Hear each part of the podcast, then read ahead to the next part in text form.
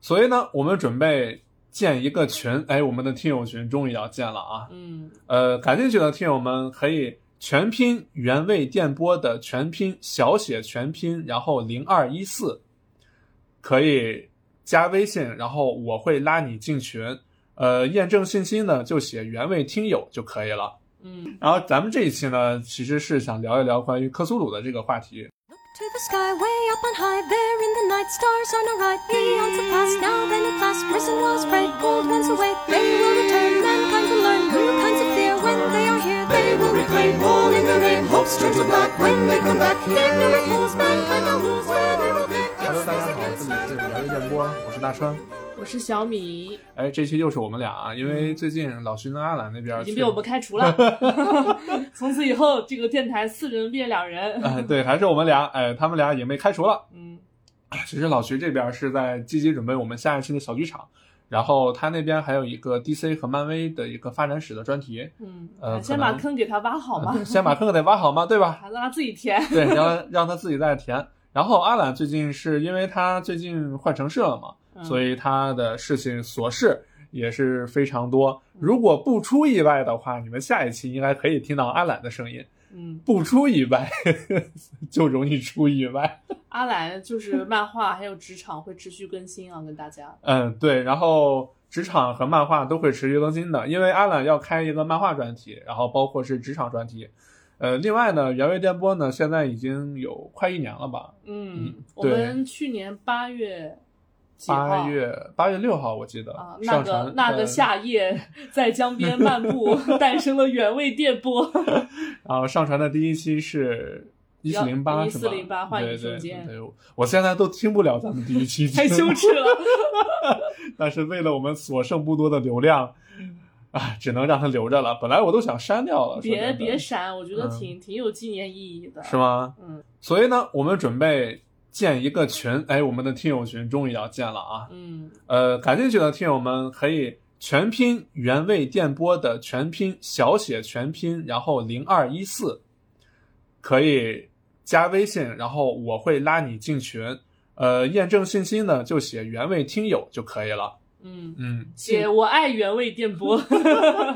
呃，微信号是原味电波的小写全拼加零二一四，呃就可以了。这样的话，你就可以加到我的微信，然后我会拉你们入群，然后我会送你一条裤子，嗯。 然后咱们这一期呢，其实是想聊一聊关于克苏鲁的这个话题。克苏鲁其实好长时间我都我就已经想聊了。不会还有人不知道什么是克苏鲁吧？你要不要再解释一下？有，其实挺多的，就好多人其实他知道克苏鲁这么个名词，但是他他也可能看过，但是他可能不知道。但你要让我去描述，我也描述不清楚，因为克苏鲁的这个东西，它是那种它需要你去琢磨、去回味，它不是那种只给的恐怖。不是，你就说什么叫克苏鲁嘛？克苏鲁其实它是克苏鲁神话中的一个神，它的这个神的名字叫克苏鲁，因为它是一个最具代表性的一个神奇，所以就是以克苏鲁神话的这个名字来命名的这个整个一个体系。然后呢，克苏鲁其实就是我们看到的那个大章鱼，嗯，章鱼头，然后特别特别大，然后它是居住在海底的宫殿，叫拉莱耶。嗯我不知道大家有没有看最新一季的《爱死机》啊？嗯爱死爱死机》有一集不就是他们那个有一个特种部队到了那个山洞里面，然后在最后的时候，那个女特种兵看到的一个章鱼头的一个怪物，紧接着她把自己的眼睛给挖掉了。嗯其实那个怪物就是克苏鲁，不过它它是修改了一下设定，把克苏鲁从海里面给扔到山里面了。哦，，哎，所以说到山嘛，嗯，嗯这这一期咱们要聊的克苏鲁神话呢，首先我可能会先跟大家聊聊《疯狂山脉》。据说是经典中的经典。对，吧这这部小说呢是非常经典，是洛伯克拉夫特在呃活着的时候 啊，写的一部。怎么死了以后还能写 书吗？啊？嗯，那不好说，天哪那不好说。开始掉散了这个节目。 哎，刚刚小米说到的掉散是吧？嗯其实散值这个设定呢，最一开始其实，在洛夫克拉夫特的小说里面，并没有说这个啊、呃这个东西理智值就叫散值，而散值的这个英文名字是从 COC 跑团的规则书里面出来的。呃，你要是说不会有人不知道克苏鲁吧，这个也不一定，因为毕竟有的朋友连宫廷玉液酒一百八一杯后面是啥都不知道。 零零后可能真的不知道。对，所以这个克苏鲁这个东西，我们后面再说。我们后面我再简单说一下它的它的这个起源。嗯其实今天呢，我是想先从一部电影来，带进去这个咱们今天的主题《疯狂山脉》，嗯而这部电影呢，就是约翰·卡彭特导演在一九八几年的时候导演的经典电影《怪形》。火嚯， 火你这贼贼恶心。 你这是无朋是吧？《怪形》这部电影，我觉得大家应该大部分都听过，就就算没看过，可能应该也听过这部电影。我一开始以为嗯就光听它的名字，我以为它是 R 级片，嗯，所以它就是 R 级片是吧？ 废话文学嘛，这不是。 所以我最初听到《怪形》的时候，我也是一脸懵逼啊！我在想，《怪形》和《异形》有什么区别呢？嗯，可能就是山寨版的异形。啊、是对我真的这样想过。嗯然后我看了看他的这个电影介绍，他说是在南极怎么怎么样，我想南极版的《异形》嘛，还是怎么的？嗯，呃，但是在后来在看了以后，我说我操，这片儿太牛逼嗯了！嗯太牛逼了！你觉得呢？我也觉得这片儿是不光在讲怪物，而是人性的博弈。对，就是人与人之间的信任感。对，它其实是在讲人，我觉得。我觉得它其实就是一个狭小密闭空间的这么一个人与人之间信任感崩塌的这么一个故事，对对就对，借了怪物这么一个一个外皮是吧？嗯但其实为什么我要在聊《疯狂山脉》之前，我要说这部电影呢？因为这部电影它在一定程度上有对《疯狂山脉》的借鉴，但是呢，《怪形》这部电影其实本身它又是一部小说，叫《The Thing》。哦，它先是有对小说，然后拍的电影。对，在一九五几年的时候，其实就已经有了《怪形》这部电影了。你还记得在《怪形》电影里面，那个主角麦克雷迪他们在看那个瑞典的南极站的一些视频的时候，上面的那个黑白画面，你还记得吧？嗯嗯其实那个黑白画面就是一九五几年的时候《怪形》里面的一一小段电影片段。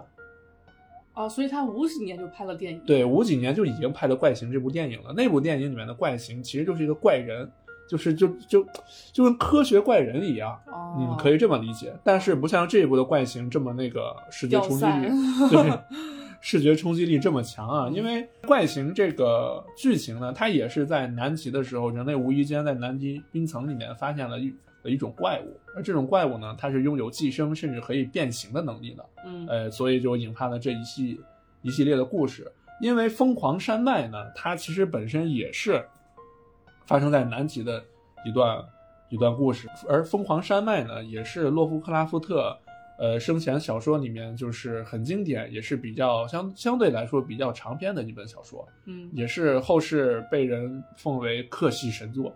克系伸缩。嗯对，很多导演其实很多导演呀、漫画家呀、其实都是还包括作家都是洛夫克拉夫特的粉丝。伊藤润二知道吧？知道。那必须的呀。还有伊那个谁嘛，史蒂芬金，嗯，陀螺。对陀螺陀螺岛嗯都是前段时间的那个陀螺岛的那个那个呃吉尔莫·德尔陀螺的《奇思妙想》，咱们之前不是聊过吗？对嗯吧？里面有好多集，你像皮克曼的模特，那直接就是那个洛夫克拉夫特小原说，版小说对原版小说，还有女巫宅邸的梦，就是那个罗文演的那嗯那个也是，也是那个洛夫克拉夫特的原版小说，还有一个，呃，很早之前的一个 B 级片，你知道吗？叫《活跳尸》。哦，我知道，我我知道。 《活跳尸》其实也是改编自洛夫克拉夫特的小说，啊，它不是就是典型的美式蹩不是脚不恐是怖片吗？不不不不不不不，其实它是改编自洛夫克拉夫特的《尸体复生者》韦斯特的《尸体复生者》这部小说。骆老爷子他的这个呃擅长的方向还挺多维化的。其实，骆老爷子呢，他是在一八九零年的时候出生的，在美国罗罗德岛出生。但是他这个人就是他从小他很聪明，但是他挺体弱多病的。嗯你看他的那个照片，也觉得他可能是那种比较就嗯就比较脸就脸看起来比较苍白。嗯，掉散的状态就是， 然后你看他，因为网上你是能看到那个骆老爷子的一段自白的视频的，嗯你看他好像就有点觉得文绉绉的。对对文绉绉的，可是你觉得他好像有点马上要不正常了。啊，那种感觉。而他是在一九二六年的时候创作的第一本克苏鲁小说，叫《克苏鲁的呼唤》。哎，这就是我们常说的克总了。而克总是谁呢？其实克苏鲁它不是一个专有名词，克苏鲁它是克苏鲁神话中的一个古神，嗯就是我们常看到的那个大章鱼的那个造型，非常巨大，在海里面，嗯那就是克苏鲁。而克苏鲁的神殿呢，就是在海底的拉莱耶神殿。嗯我不知道你们有没有看过，呃，哥斯拉怪兽不是那个哥斯拉大战金刚那一部电影？我看过，那部里面你还记得，就是后来的时候，哥斯拉不是被机械机械哥斯拉给打死了吗？嗯到了海里面，海里面有一个神殿，哦，其实那个神殿的原型就是拉莱耶。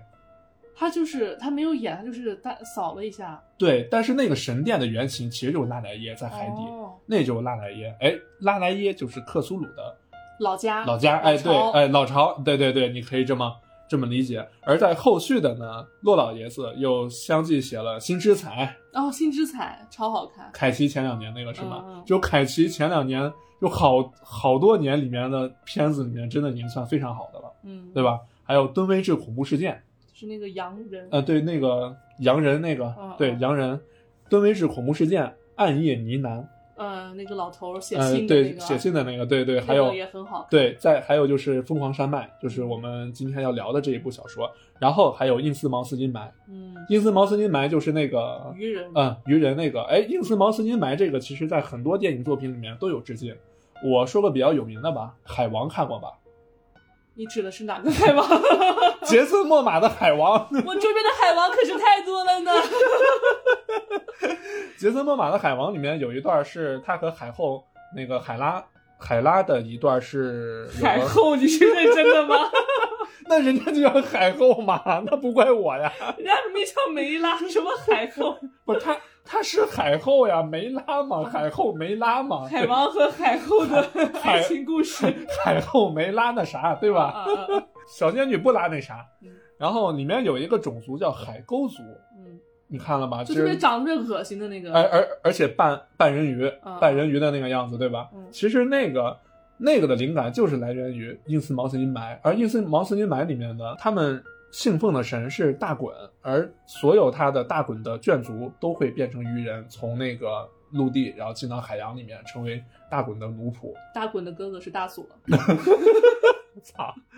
呃，还有一部比较老的一部片子啊，叫《一魔禁区》，啊，我我看过，听说过，而且里面的女主很有名，特别长漂得亮对非常漂亮。然后里面有一段名场面，就是她在床上非常漂亮，然后你一掀她的被子，她的两条腿是触手。嗯其实《一魔禁区》呢，基本上就是翻拍了《印斯茅斯金麦》嗯，这这部这部小说，而且伊藤润二二子老师 有他曾经画过一幅画啊，就是是一个单单幅的画，就是画的《印斯茅斯金麦》里面的那个鱼人。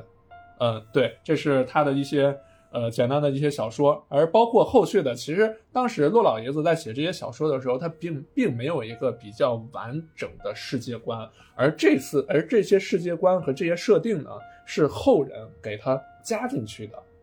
当时但是但是他写的时候肯定他写的时候，他有这个意识，但是他并啊没有把这个东西给他整归纳合、出来，归纳整合起来。哦而另外一个人叫德雷斯，嗯是骆老爷子的那个好友，嗯而是他在骆老爷子去世以后，帮他把这些整理出 来。哎，你看看世界上伟大的文豪都有一个默默无闻的小 助手，像曹雪芹跟脂砚斋，就是马马克思 和恩格斯是吗？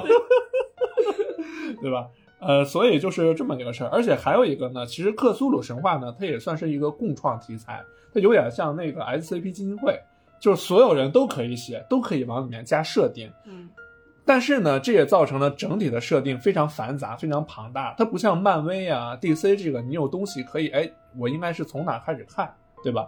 这个克苏鲁没有，所以这这也至于很多朋友就是想入坑克苏鲁，又不知道应该从哪一步开始入坑，嗯所以这就是一个比较混乱的一个呃一个过程。而骆老爷子在写克苏鲁神话的时候，其实他的这个理念呢，更多来源于宇宙恐怖。其实克苏鲁神话本身就是宇宙恐怖，它里面涉及到的古神、外神、旧日支配者，其实都是由外太空从宇宙中来的。他们都是外星人，也对，他说都外星人嗯，对，都是外星神奇。而他们呢，是人我们人类所无法直视的，也是我们人类没有办法去理解的事物。嗯所以为什么就是说看到他们以后，你的理智值会瞬间清空？而在那个前前段时间《爱死机》的新版里面，不是有一集就就是纯粹就纯粹的克苏鲁嘛？然后那队特种兵到山洞里面，那个女特种兵最后把自己的眼睛给挖掉了，嗯，因为不能古直视嗯不能直视，不能直视。就是有句话怎么说？你在凝视深渊，深渊也在凝视你。嗯，就是这个里面。但是陆老爷子有一部小说叫《强中鼠》，其实还是蛮恐怖的，我觉得。嗯那个因为里面涉及到很多很多就是限制级桥段嘛，然后在那个年代的时候的人们可能接受不了这个，所以在那个年代，陆老爷子的小说其实挺惨的。 所以而且欧洲人、欧美人对鼠疫这个东西也是挺有阴、嗯嗯心理阴影的吧？对对对，嗯其实那个时候陆老爷子小说挺惨的，他给那些报社。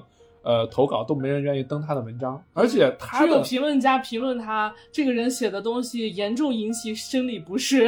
然后只有一家报报社叫《鬼力幻谈》，哦就是把他的这这个呃小说给登出去这了，一然后听就像是那种街 边什么猛对对对鬼猛鬼故事什么 那种。路边路边五毛一本，对对对，所以就是这个。而在科图鲁宇宙中呢，有两个地方被反复提及：密斯卡托尼克大学嗯 和阿卡姆。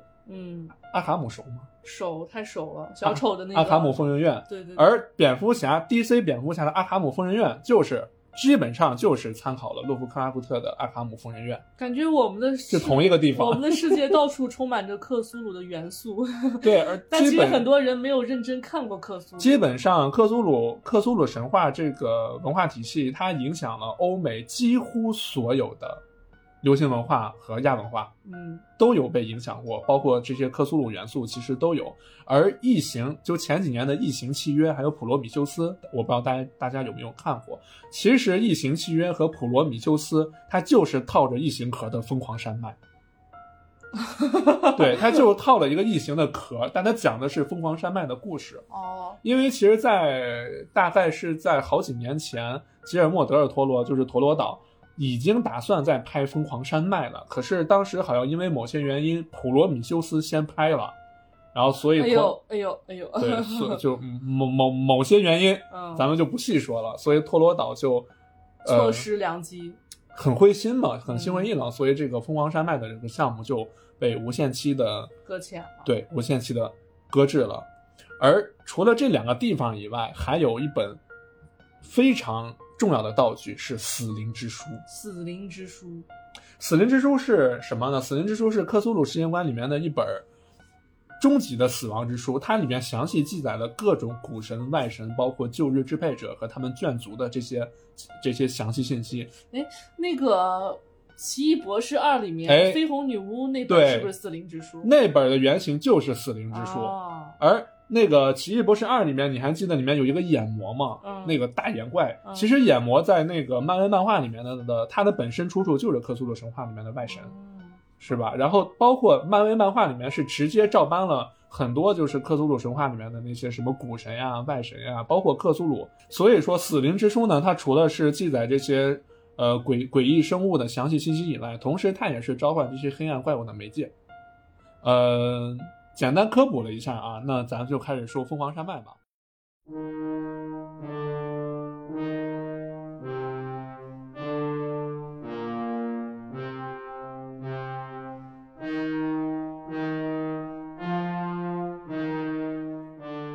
其实《疯狂山脉》这部小说里面夹带了陆老爷子很多私货，里面包括了他喜欢的爱伦坡，然后包括了里面的包括了天文、地理、生物等等等等的东西。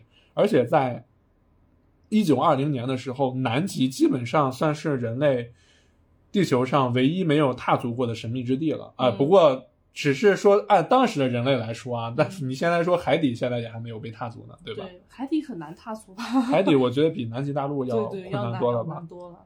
而小说开篇呢，是我们的主角叫威廉戴尔博士，我们叫就叫他戴尔博士吧。嗯戴尔博士呢，带着密斯卡托尼克大学， 密大，密大，对我我们之后就叫密斯卡托尼克大学叫密大，密大对，简称密大，因为太长了。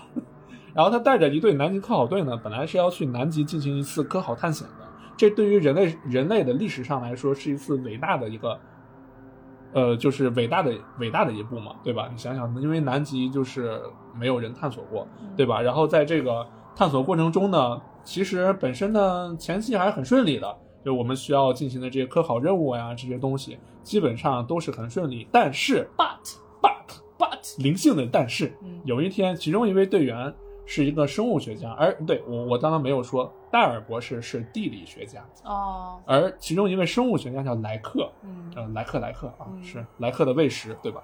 高危职 业，发现他发现了一种板岩，那个板岩上呢刻画着一些，岩岩， 你咋不说鱼料建造呢？ 上面有一些生物痕迹，而且就有点像那个，就比如说我们看三叶虫的化石，不是在那个那个岩石上面踏出来的嘛，嗯对吧？是一种从未发现过的生物遗迹，化石其对实就是，对，而且所以，呃，莱克呢就坚定的认为我们可能发现了一种新的物种，哇，这对于一个科学家，而且还是生物学家来说，你想想是多大的诱惑？名利双收，即对将，走基本世界上就巅是峰，对，基本上就会让他明，我我们不说利，我嗯，们说明是肯定会是会有的，科学家不能有利。仿抬头仿佛看到诺贝尔在向他招 手，对对对，然后呢，他就向那个戴尔博士呢申请，带了一队人马去沿着这个板岩发现的这个呃这个方向一路一一路往那个方向走。他们在这个走了很远以后，在这个板岩发现的位置呢，他们那个建了一个遗迹。同时呢，他们随着他们的深入，呃深入的时候，他们发现了一些奇异的生物骨骸。而此时呢，映入他们眼帘的是一座巍峨的山脉，嗯，黑色的，它啊是纯黑色的巍在峨山脉。南极纯白的环境里，有竟然有一片巍峨的山脉。还是黑色的，对你，你这个时候想已经觉得这哇，我已经有那种电影画面感了，那对这种视很觉冲击，这很超自然。你又想你坐在飞机上面，然后一就是雾全部拨开，映入眼帘的是巍峨的黑色山脉，绵延无边，嗯而且它的整个高度甚至超过了喜马拉雅山。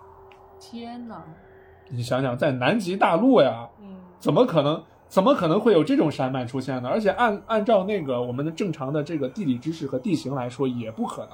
但是他们就发现了，随着他们在随着莱克博士他们那一行人在往山脉走的过程中，我们发现了一些化石。与其说是化石，倒不如说是尸体。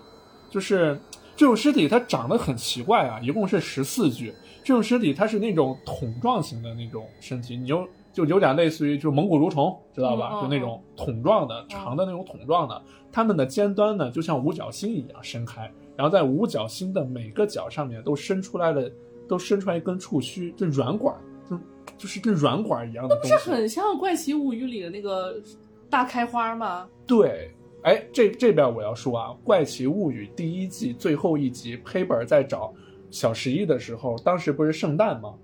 当时是是圣诞对吧？那个背景音乐就是啦啦啦啦啦啦啦。就是那个就是对对对对对对对对，就是咱们开头音乐里面放的那个哒哒哒哒哒哒哒哒哒哒，特别洗对对脑对的对那对对个。嗯哦对，特别洗脑的那个，其实那个就是克苏鲁之歌，其实他就是拿那个圣诞圣诞就是那个美国的圣诞民谣改的，克苏鲁之歌。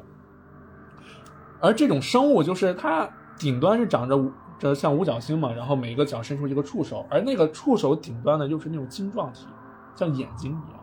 啊，就听众们想一想，就是一个长一个一个椭圆一个长筒，它顶端是是五角星的开花，然后每一个尖尖端还有那个触手上面还有眼睛。好精密的构造。对你你你会觉得这种构造就是很精密，但是你又觉得地球上应该不会有这这种生物出现对的。对，但是确实很很精密。对啊，确实很奇怪。嗯然后当时他们一行人就非常震惊嘛，他们从没有见过这种生物。而莱克身边的一位同事说，他们似乎很像远古神话中提及到的一些生物。哎，这个远古神话是谁呢？就是存放在密大图书馆《死灵之书》里面曾经描绘过的一种生物。于是他们把这种生物叫做古老者。哦，其实古老者这种生物呢，他们在把这这十四具尸体带回去以后，莱克对其中的一只怪物进行了解剖，并把它命名为古老者。而结论是什么，你知道吗？嗯，这群古老者，他们是一群高等智慧生物，何以见得？ 何以见得？嗯因为他们内部的结构构造非常精密，甚至你可以在他们结构里面看到他们，呃，平时需要做的，呃，就就需要做什么运动啊或者什么的。同时，他们也拥拥拥有着极高的智慧，何以见得是吧？我也不知道。就是看上去很厉害，就是人比人类呃拥有高级高端比人类高级高端，然后密结构比较精密的这种。嗯、对，而且你难以理解的是，这十四具尸体，甚至它，你摸它们，它们是软的，啊，没它们有是冻住吗？哦它们是肉质的，它们是软的，很奇怪哦吗？很奇怪，在南极这一片人类从未涉足的神秘大陆上，居然没有印。对，居然没有。哎，你这我说什么了呀？我没说什么呀。啊 是没有没有没有，软的嘛，这个不是硬的。 而在旁边就有人开玩笑嘛，说你这东西没准就是《死灵之书》里面提到的救赎支配者，哎，对不对呀、是不是？但是呢，其实《死灵之书》你又可以理解成，《死灵之书》在克苏鲁神话的世界观里面，相当于咱们的《山海经》一样，对，我刚刚就想说很像山海，很像《山海经》是吧？应该不会有人会会相信《山海经》里面写的生物真的你能找到吧？我相 信啊。但科学家们肯定不会呀、啊，是是是。对，这如果如果真的话，那这对于科学家他们长久以来的信仰，他们长久以来的世界观是形成是会打是会打碎的。物理学不复存我在们。的物 理学不存在了，社会主义没了，嗯唯物唯物主义没了， 嗯，就是这种感觉。然后旁边就有人开玩笑嘛，说这这嗯就是《死神之书》里面的就是就是就是支配者吧，但是没有人会信。嗯，没有人会相信，谁会相信神？那那就有本神话书，里面什么就像咱们那个《山海经》里面说的帝江，啊，你找到帝江尸体了， 怎么可能，对吧？嗯莱克这个时候就想到的就是他曾经在密大的一位民俗学者同事啊、又是民俗学者啊，高危职业。高危职业。嗯这位民俗学者说，某些外太空的东西曾经或许就降临在深山老林中。你你就我说到这句话，你有没有想到什么东西？诸葛亮。唉， 某些外太空的造物可能降临过地球，而是在一些深山老林中。星之彩啊，哦，新对，其之实才就是落在他们家的前面那块地。他们而且那嗯那个个锦鲤凯奇他们，凯奇他们家不又是在深山老林对里对面对吗对？对星之彩啊，对吧？于是这个时候，莱克在做完解剖以后，马上向戴尔戴尔博士做了一个呃做了一个汇报，就是他们用电报嘛，电报交流做了汇报。当时呢，戴尔博士他们非常兴奋，天哪，莱克他们真的发现了新的物种，所以他们就是戴尔当时给莱克的回复说，我们第二天就过来。但是在戴尔在在莱克向戴尔汇报完以后，团队消失了。啊，这个团队消失了，他们再也联联系不上莱克的团队了。就是进山探路的那个。对，就是莱克他们不是进山探路去找那个生物的遗迹嘛，对吧啊？他不是带着一队团队走了嘛，哦，再也联系不上了。隔了一天没有，两天也没有，到了第三天，戴尔博士说不行，我们必须得去看一眼。嗯，然后他们就坐着飞机来到了那个莱克他们的营地。而在来到莱克他们营地，当他们看到了这片黑色山脉的时候，莱克整个人都恍惚了，因为莱克是呃对戴尔对，sorry，戴尔是地理学家，嗯，戴尔是地理学家呀。你你觉得对于一个地理学家来说，看到了这已种经超地出貌他的认知对了，已经超出他们的认知了。大脑在飞速的检索，发现不在自己的知识 然范围后内，，然后，然后戴尔教授突然就冒烟了。宕机了。 对，当他们来到现场了以后，发现现场一片狼藉。哎，这个你就有点像《怪形》里面的挪威，挪威他们的南极南极科考站一样， 嗯，是现场一片狼藉，充斥着怪异的尸体，而所有人的尸体呢，全被全部都被撕扯、绞碎、分尸，肉片下来。嗯，一片一片的片下来，然后被吊起来。就我靠，你就想一头猪被吊起来，然后屠屠夫在片肉。让我想到大表哥里面那个 河狸洞窟的那个 场哎景，。对，那个河那个河狸洞窟的那个场景。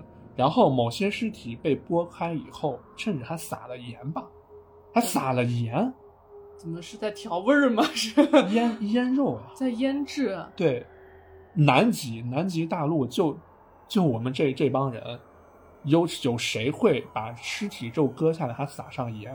你想想，在那种环境下，嗯，是不是挺挺挺诡异的。是不是很诡异？嗯，就相当奇怪，而且就直接冻住不就好了吗？冻肉就好了，干嘛非要腌它？但是诡异点不在这儿啊！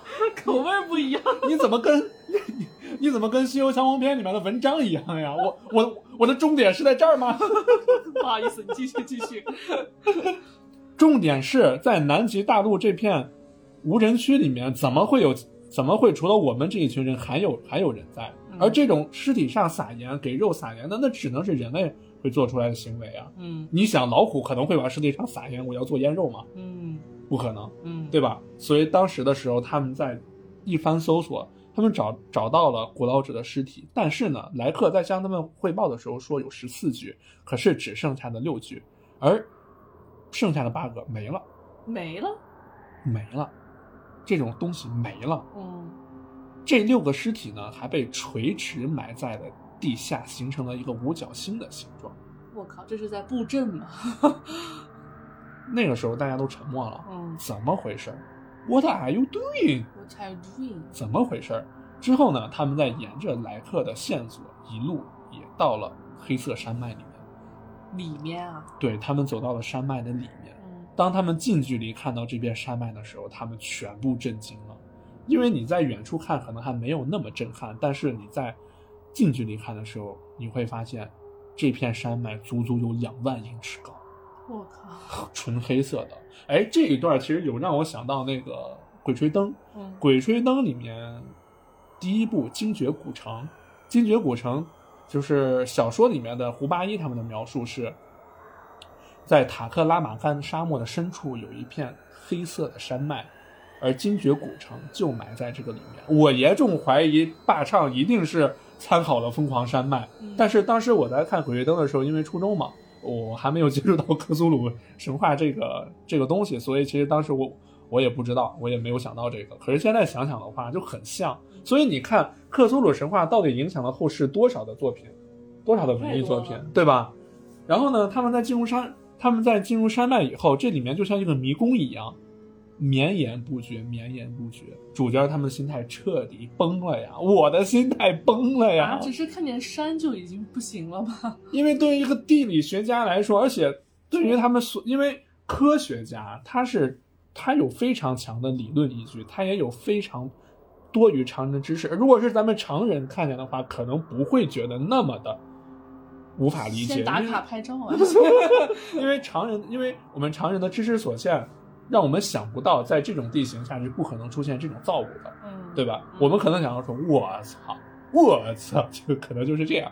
但是对于科学家来说，可能对于他们的打击会更大，对不对？嗯？那这个时候，唯物主义小战士彻底彻底落败， 他们的精神呢，在这一刻遭到了极大的冲击。所以，为什么我说克苏鲁神话里面，你的精神一定要稳住、稳住再稳住，因为你要看到许多你无法理解的事物，它会打破你所有的认知和世界观。嗯对吧？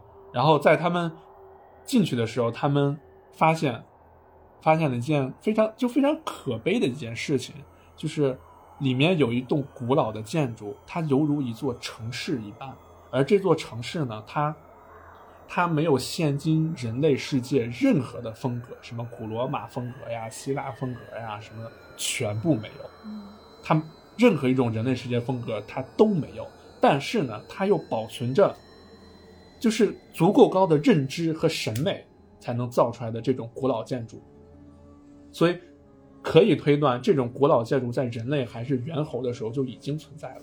哦，就是根本它根本就不是人类所建造的。对，这些东西根本就不是人类所建造的，嗯，但是他们的造物者是谁呢？你觉得是谁？我觉得，嗯，三 D 打印，不知道，啊 我也没 见过。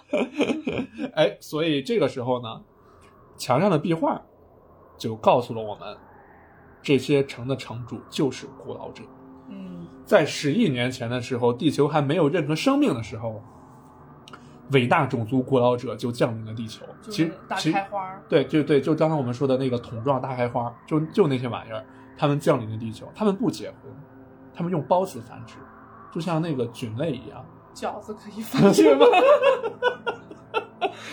呃，嗯馒馒头也行，就就就老爸妈可能能能出一堆。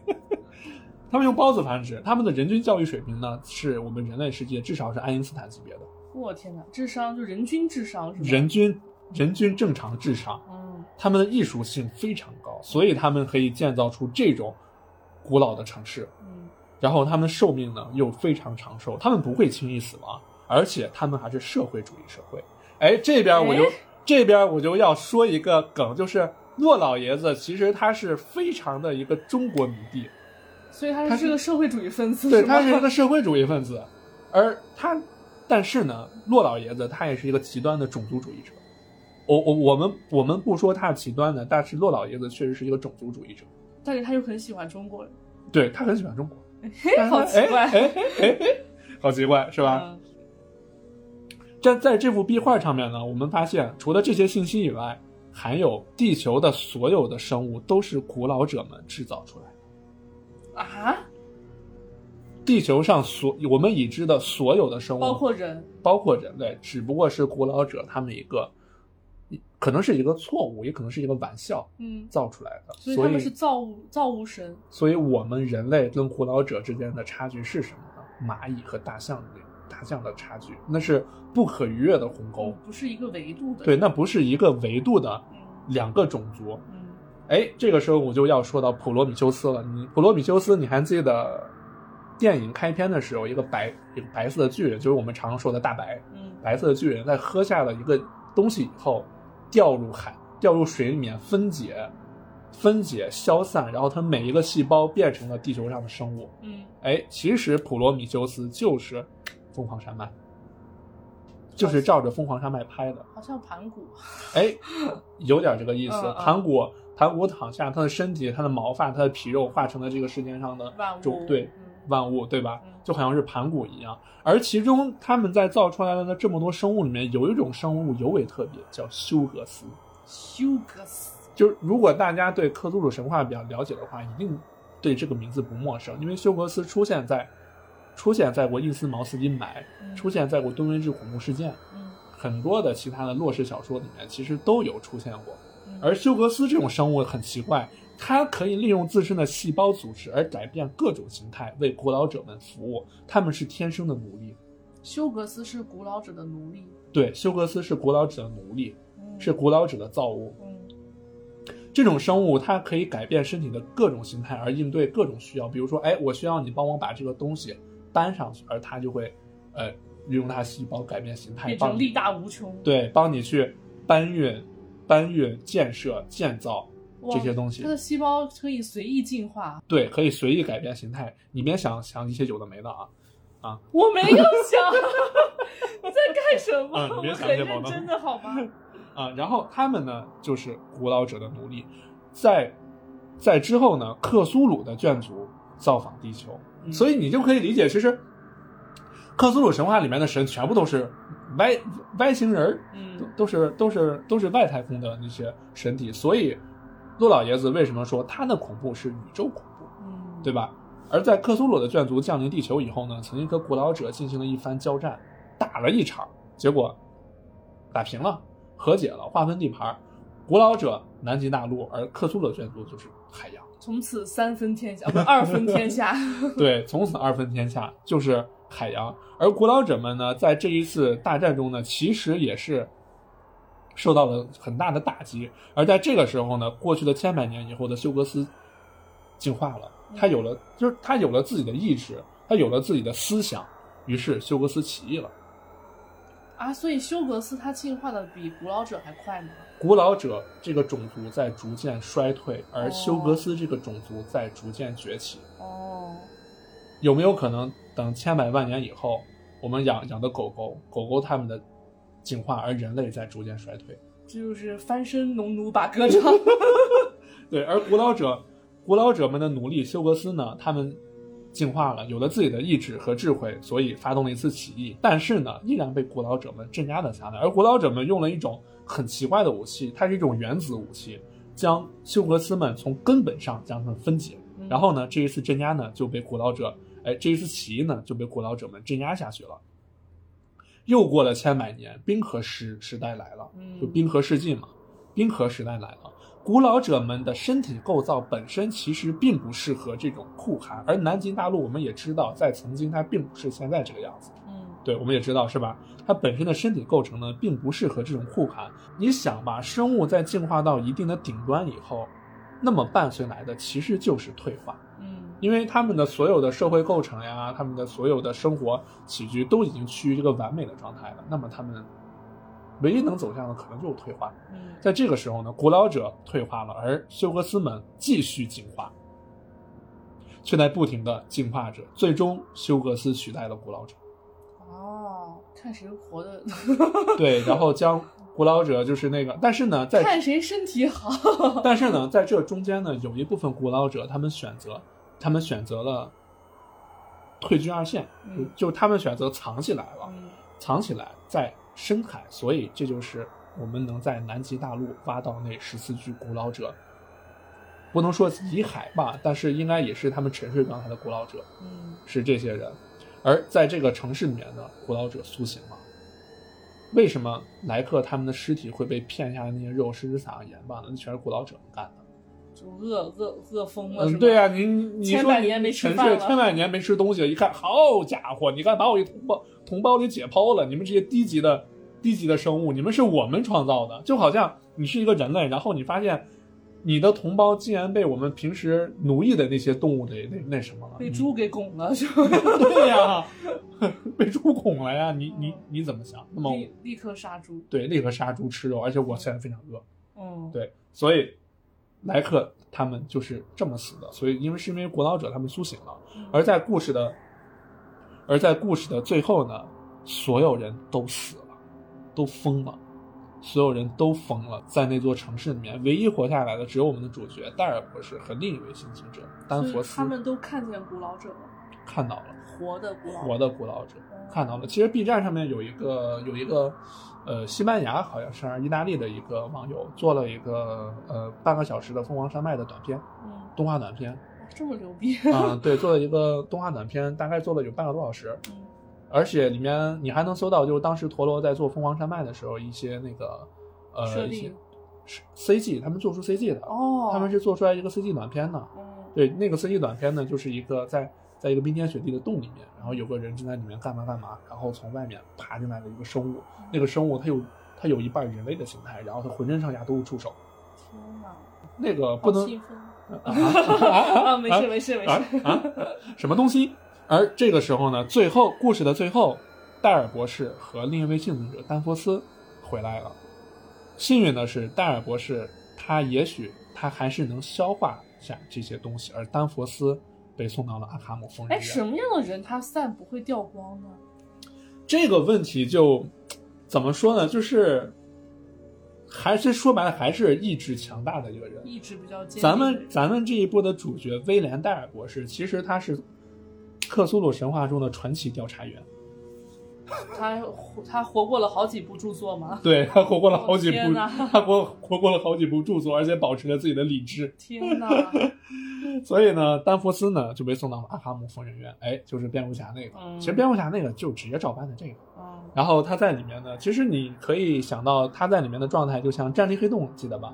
《战栗黑洞》那个主角最后的时候被浑身绑着，被扔到了那个精神病院的那个监狱里面，就是那个状态。丹佛斯已经疯了，嗯因为他的理智已经彻底的崩溃了。嗯而在戴尔博士在家里面看报纸的时候，他发现了一些信息很有意思。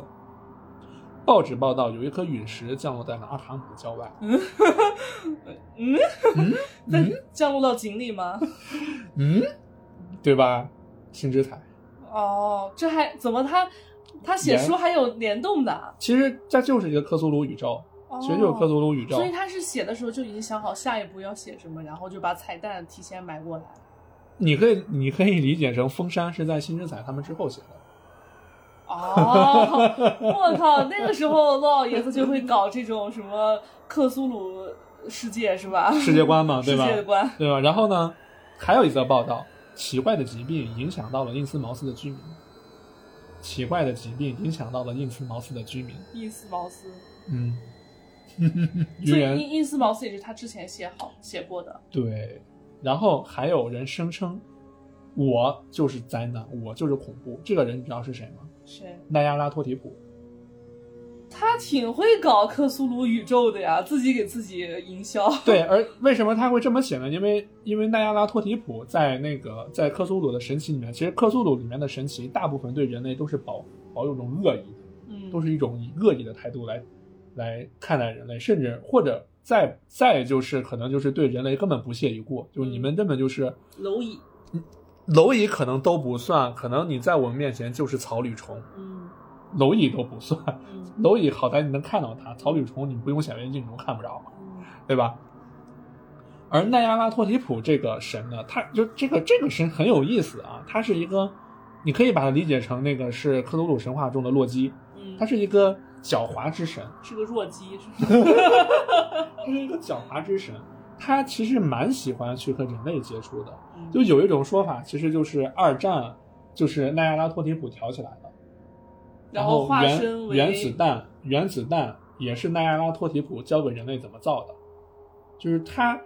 有他没有是一个人说那个谁是他化化身的？ 谁希希特特勒是他变的？希特勒是被他指使的，啊，好吧，好吧，是所以疯狂山脉这个这个故事呢，其实从始至终呢，其实我们可以看到，其实疯狂山脉的它的这个故事结构和构成呢，已经很接近于我们现在的这些电影啊这些的它的这个整体的一个叙事方式的，其实已经。而克苏鲁神话这个这个东西，除了疯狂山脉以外，和我们之前提到的几部作品，呃，也包括一些其他的一些短片，比如说《魔焰》啊，比如说那个那个那个那个那个《超越时间之影》等等等等，这些都是在洛氏宇宙里面都是非常有名的这些这些小说。而在后世呢，其实我们在看《怪形》的时候，约翰·卡彭特这个导演呢，他导出了一部《天启三部曲》， 嗯《怪形》看过了是吧？嗯， 《战力黑洞》哎也看过了，然后还有一部是《天魔回魂》，《没看过，天魔回魂》里面的剧情，简单说其实就是一罐水，嗯这这一罐绿水，它就是它就是邪神，嗯这罐绿水就是邪神，然后他来到了这个来到了这个世界，而要毁掉这个世界。小说里面最后，戴尔博士看到的报纸上频繁有报道各种奇异的事情发生，其实就是随着古老者们的苏醒，外神古神们也都相继有也都相继苏醒了，开是始整个影响了人类世界。对，，开始整个的影响人类世界，就像那个《战地黑洞》最后的时候，那个所有的人类都开始已经疯狂疯魔，嗯然后逐渐的在变化形态，变成了一些扭曲的怪物了，嗯对吧？这是就是这个世界正在逐渐崩坏，嗯而《战地黑洞》里面那个作家写的那本书，其实原型就是《死灵之书》，哦，其实它的原型就是洛夫克拉夫特小说里面的《死灵之书难》。怪不能看呢，就是具体他写了什么你不知道，但是你对不能看。对你不能看这个东西你，你你不能看，这是人类所无法理解的事物。 其实它里面啥也没写， 其实我什么都没有写。用这个噱头，但你不能看。哎，你你还记得那个，就是以前我们小的时候有一个，呃，有一个小故事，就是说，不能翻到最后一页 是吗？就是你去到一个阴森的书店，然后老板说，千万不要翻到最后一页，翻到最后一页会有很恐怖的事情发发生。一定不要翻到最后一页。然后你翻到最后一看，谢谢两毛 钱，然后你花二十块钱买的，恐怖吗？很恐怖啊！非常恐怖。这是一个现实主义恐怖恐怖故事啊。嗯所以其实从头到尾呢，疯狂山脉的故事大概就是就是这些。而我们在看到后面的一些后世的影视作品，包括哎，你还记得之前我聊的《死魂曲》吗？嗯嗯啊，《死魂曲》就是一个典型的克苏鲁故事，甚至《死魂曲》的团队呢，在之后也说过自己的里面的那些神就叫旧日支配者。哦，难怪他那些神都是长得奇形怪状的。对，而且就是我我我们来，我们来想一想啊，你说如果说你在克苏鲁世界里面的话，你会怎你会怎么保持自己的理智呢？ 不不听不看不想， 行 对吧？行，就是你你跟我说什么，我不听我不听我不听。对，而且我觉得这个整部的整部的科系神话里面呢，有好多东西，比如说强中鼠，我觉得强中鼠就是一个典型的一个特特别恐怖的一个的一个恐怖故事，恶心啊！吃人呀，对啊，对啊，它老是鼠人吃呀是人吃人，人，啊哦，是人吃人，是人吃老鼠吃人还好，是人吃人，嗯因为因为主角在最后在最后，当他那个回过神来以后，他发现他的助手也被他吃了。天哪！所以洛氏的小说呢，在那个年代其实被被好多人排挤，就是说，而而且洛夫克拉夫特的小说你也看过书是吧？就他的描写其实很晦涩，就很晦涩。其实我建议大家，如果你们真想去入坑，嗯，克苏鲁神话的直接话，看电影吧，我觉得。啊，对，要不直接看电影，要不你就听咱听我们解说吧，嗯，要不你就是买漫画去吧。反正我书是没看进去。我我这么喜欢克苏鲁了，其实我也没有看进去。嗯，毕竟年代有点久远，啊它的写法呀，各方面确实有点晦涩。呃，相比于一些其他的作家来说，他的写法确实他会比较晦涩，因为骆老爷子他的本身呢，他的他他要的不是说啊、我我吓你一跳或者这种东西，他要的是你想去想这个事情。如果说一个人想象力匮乏的话，他可能 get 不到这个嗯，啥玩意儿啊，这是？啥呀？什么叫不可名状的恐怖、啊对呀哪儿恐怖了呀？对啊，你告诉我哪儿恐怖了你？说呀，你倒是。 一堆人去了南极，看见了看见了一个山，看见几个怪物就疯了。对呀，就是吧？所以这个东西你得想才行。而洛夫克拉夫特的他的基本概念就是宇宙对于人类而言残酷而又陌生，嗯人类的心智和存在都是渺小的，这才是最恐怖的事情。嗯，就是你当一个人类面对整个宇宙的时候，你不管是谁，你是钢铁侠也好，你也是渺小的，你也是一个渺小的存在。哎，最后呢，咱们拉回《怪形》，《怪形》这部恐怖片其实一其实它只是套了一个南极的一个壳，它本身我觉得它不是克苏鲁嗯克苏鲁电影，是而卡朋特虽然说他是，呃，克苏鲁的迷弟啊，但是《怪形》这部我我们发现其实他是很收着了，他很收着了，这还收着 呀？就是他没有那么那个那么多客气的这些东西在里面，但是呢，他给出了我们的结局又非常又非常客气，又非常让人捉摸不透，嗯对吧？你你记得我那个表情包吗？我之前我那发过，你不是说笑死你了吗？就那个就就是骆老爷子的表情包，然后嗯那个骆老爷子在微笑，上面写着“从此调查员和嗯？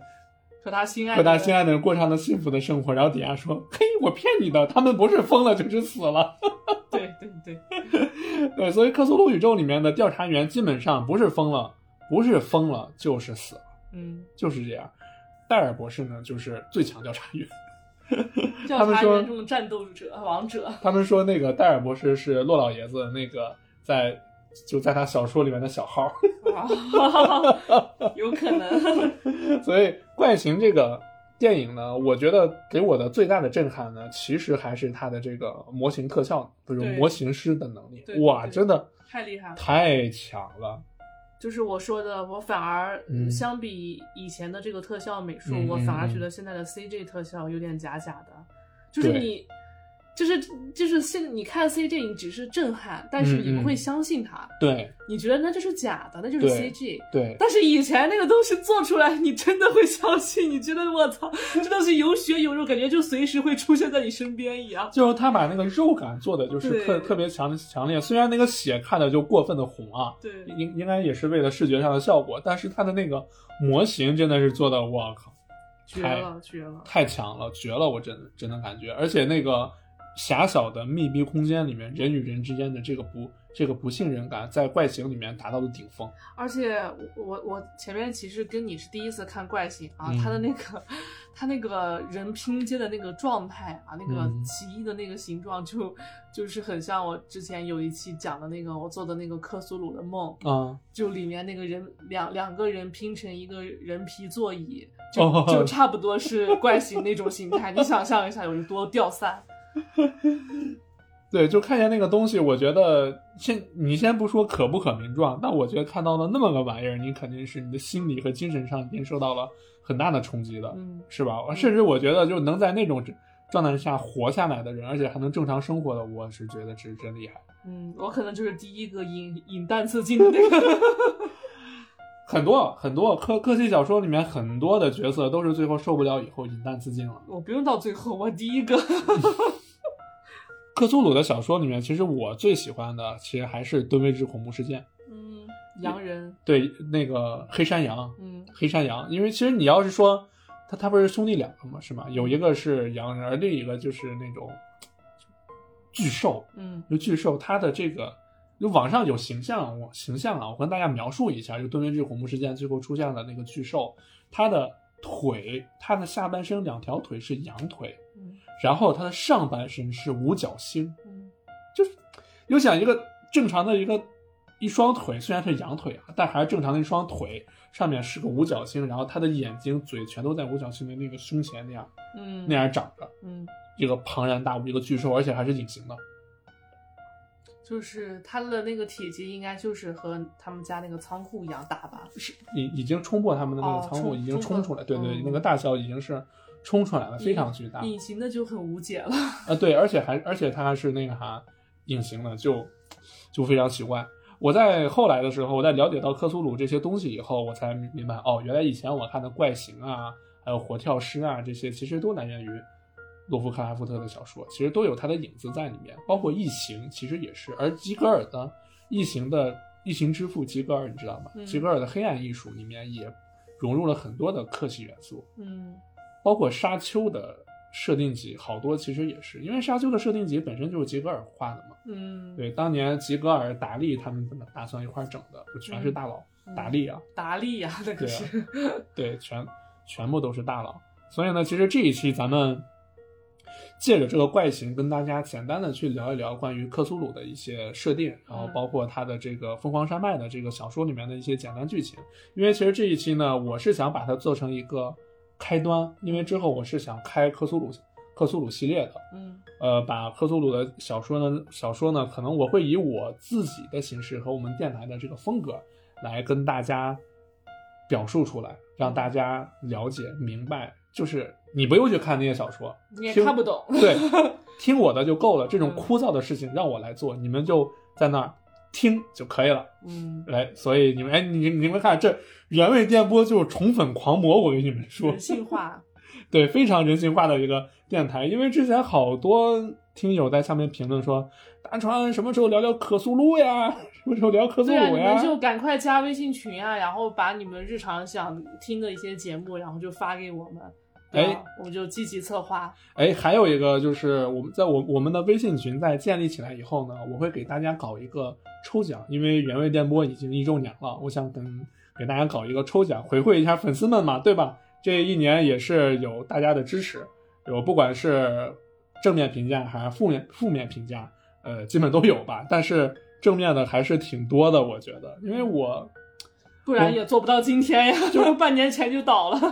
就是我没想到这个电台能做这么长时间。虽然说我们现在的订阅量呀、播放量什么的可能还不是特别好，但是我觉得只要下面有人愿意听，有人在催我，大川什么时候跟克苏鲁呀，什么时候跟港台电影呀，什么时候聊聊啾啾 呀。还是蛮有动力的。嗯对，就是你，我一看你们的这个评论，我就觉得啊，不行，这电台我必须得做下去，嗯因为至少是有那么几千个人，确实是在听我们每天在那儿瞎逼逼。嗯嗯对，然后还有就是阿兰跟老徐嘛，后来也是加入进来的，有他们俩在，也是丰富了我们电台很多的这个种类。嗯不然只有小米咱俩的话，我估计也就是个纯电影的电台了。嗯，是。对，虽然我们我我们的电影节目确实多了点儿，嗯，我还看书了呢，虽然半年只看一本。你好意思说吗？ 你就那一本儿，从从咱们建立这个电台的第一天，你就说要跟大家分享书，那但是这都已经大半年了，不，这都已经一年了，好吧？一年看一本。嗯，行，然后呢，我们之后的小剧场我们还是会更新的，因为确实比较难搞嘛，所以这相隔的时间比较久。呃，那么最后呢，再跟大家说一遍，呃，微信号原味电波的全拼小写全拼加零二一四。哎，就可以添加我的微信，然后我会拉你进群。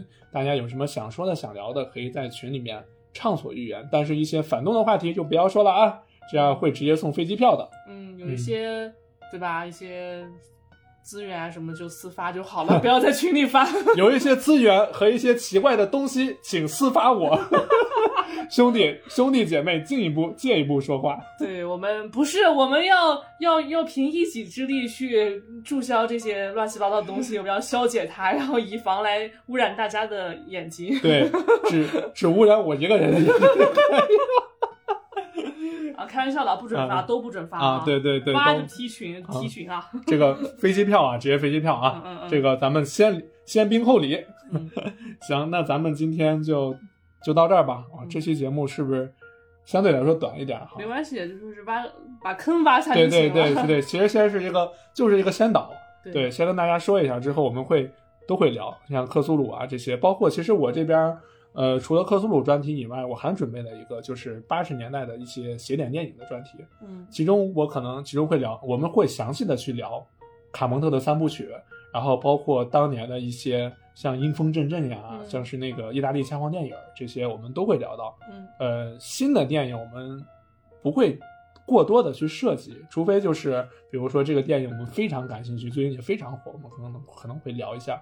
对，大概我这边会给给大家开这两个专题，当然香港电影也是会继续更的。嗯嗯、好，那今天咱们就到这儿。嗯，嗯，好，拜拜，拜拜拜拜。拜拜拜拜拜拜拜拜拜拜拜拜拜。你正常一点儿，小米，你正常一点儿，正常一点儿。哦，你看，是新之彩。 Hello，拜拜。 They will reclaim all in their name. Hope's turned to black when they come back. Ignorant fools, mankind will lose where they will live. It snows against stars, but they put it by like a churning boat. A returning season of doom. Scary, scary, scary, scary solstice. Very, very, very scary solstice. Up from the sea, from underground, down from the sky. They're all around. They will return. Mankind will learn new kinds of fear when they are here. Look to the sky, way up on high. There in the night, stars on a ride. Beyond the past, now then at last. Prison walls break, old ones awake. Madness will reign, terror and pain. Woes without end, where they extend. Ignorant fools, mankind the rules. Where they will then. Presence against stars, but returning on. A returning season of doom.